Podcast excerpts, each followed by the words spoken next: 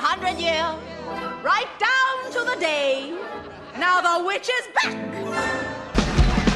Hello, sailor. My name's Wilfred. What's yours? I have put a spell on you. And now you're gone. My whammy fell on you. And it was strong.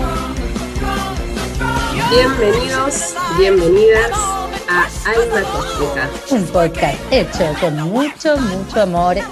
Mi nombre es Silvana de arroba Imaginalma Y el mío es Victoria de arroba cósmico intergaláctico. y este es nuestro segundo episodio que hemos dado a llamar Cómo emprender con la magia. Y, y vivir de la magia, nos dijo una querida seguidora. Perfecto. Bueno, eh, creo que nosotras todavía no lo terminamos de, de descular el tema, con lo cual vamos a falopear un poco y veremos qué sucede. Por lo menos para emprender y vivir de la magia. Eh, una de las propuestas de este podcast es que ustedes nos den temáticas. Eh, una de las temáticas que surgió fue esta. También me gusta la idea de vivir de la magia. Está saliendo de mi oráculo que es magia cotidiana. Y como vivir de la magia quizás no necesariamente tiene que ver con trabajar en algo vinculado al mundo cósmico. Puede ser que digamos de la magia trabajando en algo vinculado a lo que nos gusta, lo que amamos, ¿no? Como, y también ritualizando, justo ahora que estamos entrando a Virgo, me parece que va un poco de la mano con eso, ritualizando el cotidiano, como haciendo cosas en el día a día que nos hagan bien. Es para Vaya, mí como muy, muy, muy interesante. Que uno cree que como que es como vivir de la magia, es como vivir de las fantasías, o vivir de un mundo esotérico, o vivir, que por supuesto se puede, no es que no, y de hecho hay un montón de personas que lo hacen, pero creo que está bueno como recuperar que uno puede hacer en- con cualquier cosa magia en su vida. Eh, puede tener un trabajo incluso rutinario, y, verdaderamente hacer con eso una magia. Yo creo que la magia involucra no tanto lo que uno hace, sino para qué y cómo lo hace.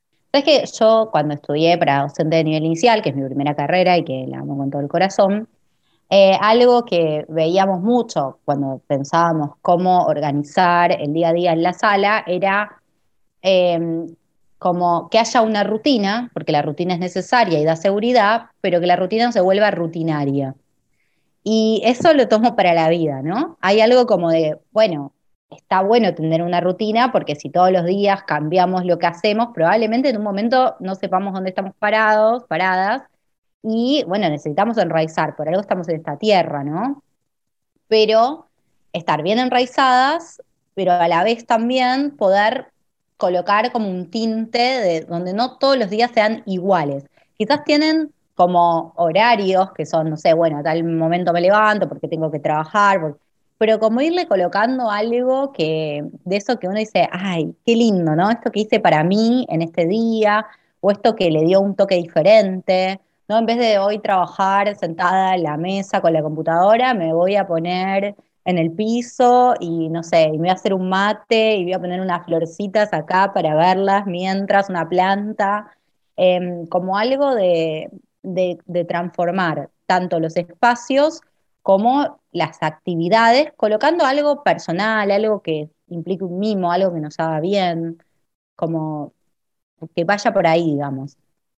Hay, hay algo muy lindo también de esto que traes, que por ejemplo cuando empecé la carrera de diseño, eh, algo que nos decían siempre es como, bueno, ok, esto es una profesión, que no necesariamente eh, sea literal nuestra vocación, y entonces ahí está el chiste, como que la carrera del diseñador muchas veces eh, juega entre el límite entre un profesional y un artista. Y la diferencia quizás entre el diseñador y el artista sea justamente que el diseñador trabaja eh, en base a la demanda de un otro. En cambio, el artista trabaja hacia la demanda de sí mismo, digamos, no trabaja para nadie, trabaja para sí mismo. Entonces, ahí yo creo que también se recupera esto, porque incluso cuando uno habla de la magia, eh, y pueden leerlo en cualquier libro de Scott Cunningham, que para mí es como el mago más, más grande que puede existir, él lo que dice y lo que recupera de todo esto es que justamente la magia es el poder personal, es el poder estar en presencia en el día a día y traer como nuestra energía vital a todo lo que hacemos. Entonces, creo que también tiene un poco de esto. Es como, ok, yo tengo una profesión, mi profesión es esta, pero ¿qué hago yo de diferente a todo el resto de los profesionales? Porque en realidad lo que le voy a dar al mundo va a ser mi impronta, no va a ser una carrera, no va a ser un servicio, no va a ser, sino me voy a compartir a mí misma. Entonces, creo que ahí es donde empieza un poco el chiste de la magia de uno mismo, la presencia de uno mismo o la presencia de, de una misma y cómo se comparte al mundo. Y quizás ahí sería como, bueno, ¿qué es lo, la pregunta? Quizás es más, más allá de emprender y vivir de la magia, quizás la pregunta primera que me haría sería, ¿qué le quiero dar yo al mundo? ¿Qué quiero yo compartir con el mundo que sé que es mío, que es mi impronta y que no hay otra persona que le puede dar esto al mundo? Y que a partir de ahí empezamos a recuperar este sentido de que hay un lugar para todos en este mundo. Y no es que estamos compitiendo, ganando, o que el que hace lo mismo que yo eh, es, mi competencia directa y tengo que aniquilarlo para poder sobrevivir, ¿no? sino es como entender también que hay un lugar para todos en este mundo, porque si todos lográramos entender que lo que podemos compartir es único, más allá de las profesiones, de las vocaciones y de, las, de los deseos de cada uno, ya está. la persona que llegue a mí va a llegar porque también quiere compartir eso que yo tengo para darle. Eh, y ahí quizás es como, bueno, volver como al origen de el, qué es lo que yo le voy a dar al mundo. Me, gusta lo que decís porque hay algo, digo, también en este hablar y compartir, bueno, empezar por animarse también a encontrar, encontrarse con una, ¿no? Con, eso que, que una tiene para dar y que desea de corazón a pesar de lo que dicen, y digo a pesar porque a veces pesa lo que dice nuestro entorno y, lo que dice y lo que dice nuestra propia eh, mente, ¿no? Porque a veces también nos sorprendemos porque en realidad no está tanto en el juzgar de la afuera, sino cómo nos juzgamos nosotras por elegir algo diferente a lo que el mundo ve, ¿no? Entonces, diría que el primer paso es tratar de, de ser lo más auténticas y genuinas posibles en la elección en qué quiero hacer yo, qué es lo que deseo hacer. Em, como, porque eso es también lo que le da la originalidad y la autenticidad y lo que hace que sea diferente a lo que haga otro, otra, otra. Aunque tenga la misma base, no importa, porque digo, hay una frase famosa que dice, no hay nada nuevo bajo el sol, pero hay otra que dice, pero cada nuevo sol nos alumbra diferente. Entonces, como, no es que voy a inventar algo que, que nuevo, o tal vez Sí, digamos, pero porque le voy a modificar o reestructurar una matriz y voy a entregar algo que puede ser nuevo, aunque tenga una base vieja, porque también de eso se trata la vida. Y de eso se trata reinventarse también, ¿no? Porque para hablar de esto quizás es como una termina hablando un poco de la experiencia personal, como en todo, pero como, están escuchando, tanto Sil como yo tenemos carreras de base, yo estudié para maestra jarnera, después soy licenciada en educación, trabajo de eso, Sil es diseñadora, y esto que, hacemos es también una reinvención de eso. O sea, sin eso yo no sería quien soy ahora. O sea, no me arrepiento para nada, al contrario, amo esta carrera de base que es la que dio la originalidad. Y así sea que ustedes hayan estudiado, digo, de ustedes, porque muchas veces llega gente que tipo, estudia abogacía, ¿y cómo voy a eh, vincular la abogacía con el mundo esotérico? Les juro que se puede. la realidad es que se da naturalmente porque tal vez lo que sucede es que no es la carrera en sí, sino algo de lo que aprendí esta carrera, lo que me da herramientas para transformar esto otro que ahora estoy siendo. Y obviamente ahí vuelvo a esto de, bueno, ¿qué dicen los demás? O todo eso que se juega, el sentido que, ay, pero si estudiaste abogacía, ¿cómo no estás siendo abogada y ahora te dedicas a hacer, bueno, pero ¿qué es lo que vos disfrutás? ¿Qué es lo que vos sentís que puede entregar algo a otro para transformar la realidad, ¿no? Como que de alguna manera, eh, por lo menos en, las elecciones, también hay algo de eso. ¿Por qué lo hago? Lo hago porque, ¿qué es lo que quiero con eso? ¿Cuál es el sentido de esta elección? También como disfrutar mientras siga el camino de mi autenticidad y no nos vendamos, comillas, digo, a el ego, a, ay, bueno, voy a elegir esto porque la gente va a decir, qué capa, Victoria, muy bien, Sil, ¿no? Eh, y elijamos algo que, nos guste de corazón, eh, creo que, bueno, va un poco por ahí. Sí, incluso también entender que uno puede llevar la magia a lo institucional, la magia al cotidiano, como un poco lo que decíamos al principio, ¿no? O sea, quizás vivir de la magia y emprender desde la magia sea poder ser uno mismo, en, haga lo que haga, digamos, ¿no? O poder ser una misma, haga lo que haga.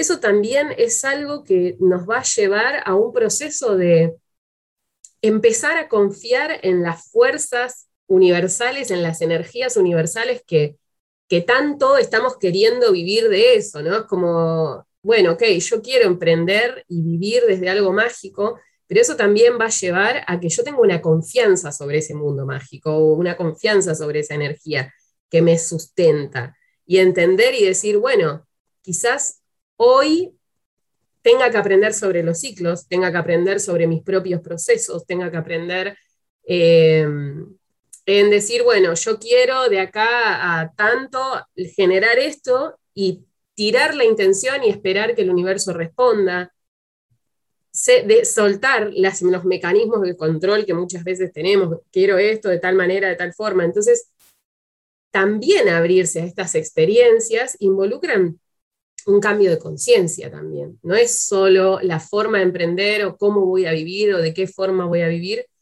sino que creo, a mí por lo menos lo que me ha pasado en este camino de incorporar estas vivencias en el cotidiano, fue que más que lo que yo ofrecí o lo que yo fui compartiendo, fue más lo que todo esto hizo en mí misma, digamos, ¿no? Como, como todo, todo este mundo me transformó primero a mí para primero entender la vida desde otro lugar y a partir de ahí poder compartirla. Total. Es que es una construcción constante, no es algo como que una, no es de la noche a la mañana, se da en proceso y, y también, o sea, yo siento como que una se va transformando y a la vez que se va transformando, transforma, ¿no? Como que hay algo de eso. También para salir de ciertas lógicas individuales que muchas veces se dan como en todo lo que tiene que ver con el mundo espiritual, como bueno, te vas a, la cima de la montaña, meditas y te quedas ahí. Y después no tenés Instagram para poder compartir eso.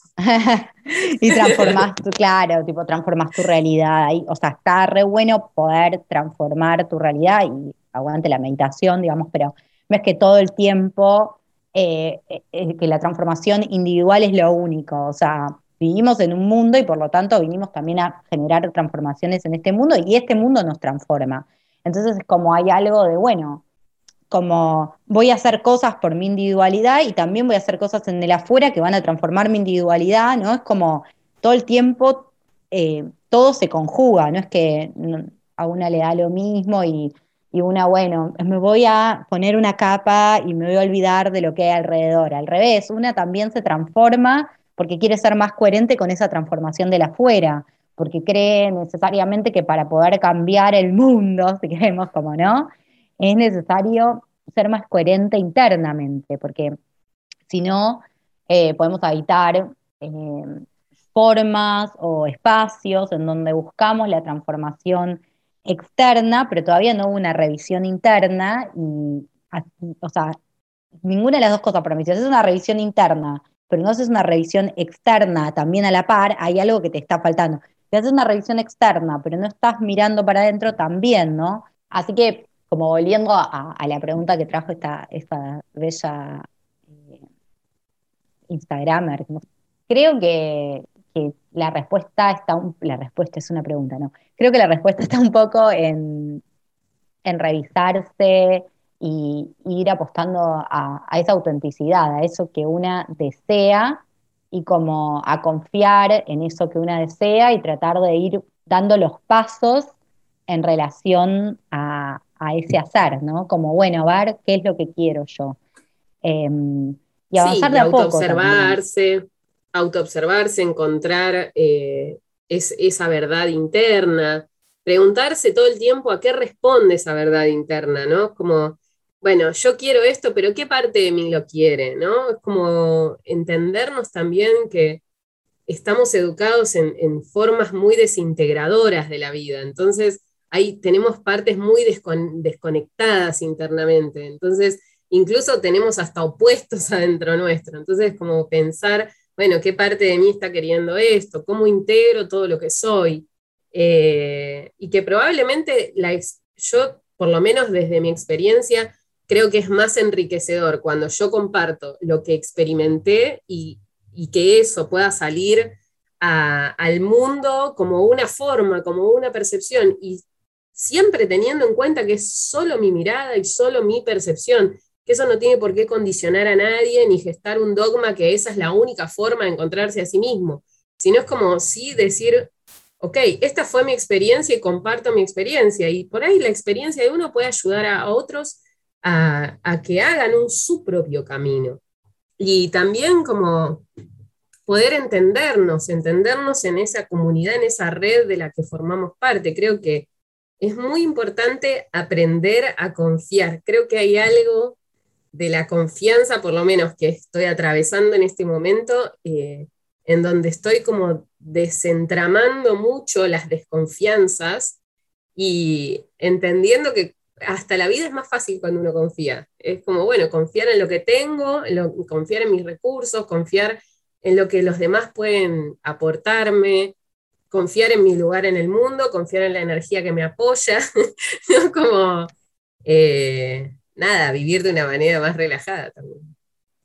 Sí, totalmente. Eh, y esto que traes de, de crear redes y como muy luna acuariana, ¿no? Como luna llena en acuario, pero es fundamental porque también las, redes son un punto de apoyo importante, digo. Sabemos que hay contextos diversos y que no es lo mismo, digamos que por ahí puede resultarnos más fácil confiar en determinado contexto que en otro, pero digo, es como, bueno, también hay otros que nos ayudan y que, y que pueden sostener y donde podemos generar esas redes que, que hagan, ¿no? Como que una eh, sepa que no, no está sola, digamos, en esto. Que incluso en, en tomar la decisión, ¿no? Porque a veces el contexto en el que estamos nos posibilita la decisión, pero no la tomamos porque también nos sentimos muy en soledad con esa decisión o con esa, como bueno, también escuchar este tipo de cosas es como, ah, a otra persona le pasó, no soy la única que está pasando por este proceso. Creo que hemos llegado al final del podcast.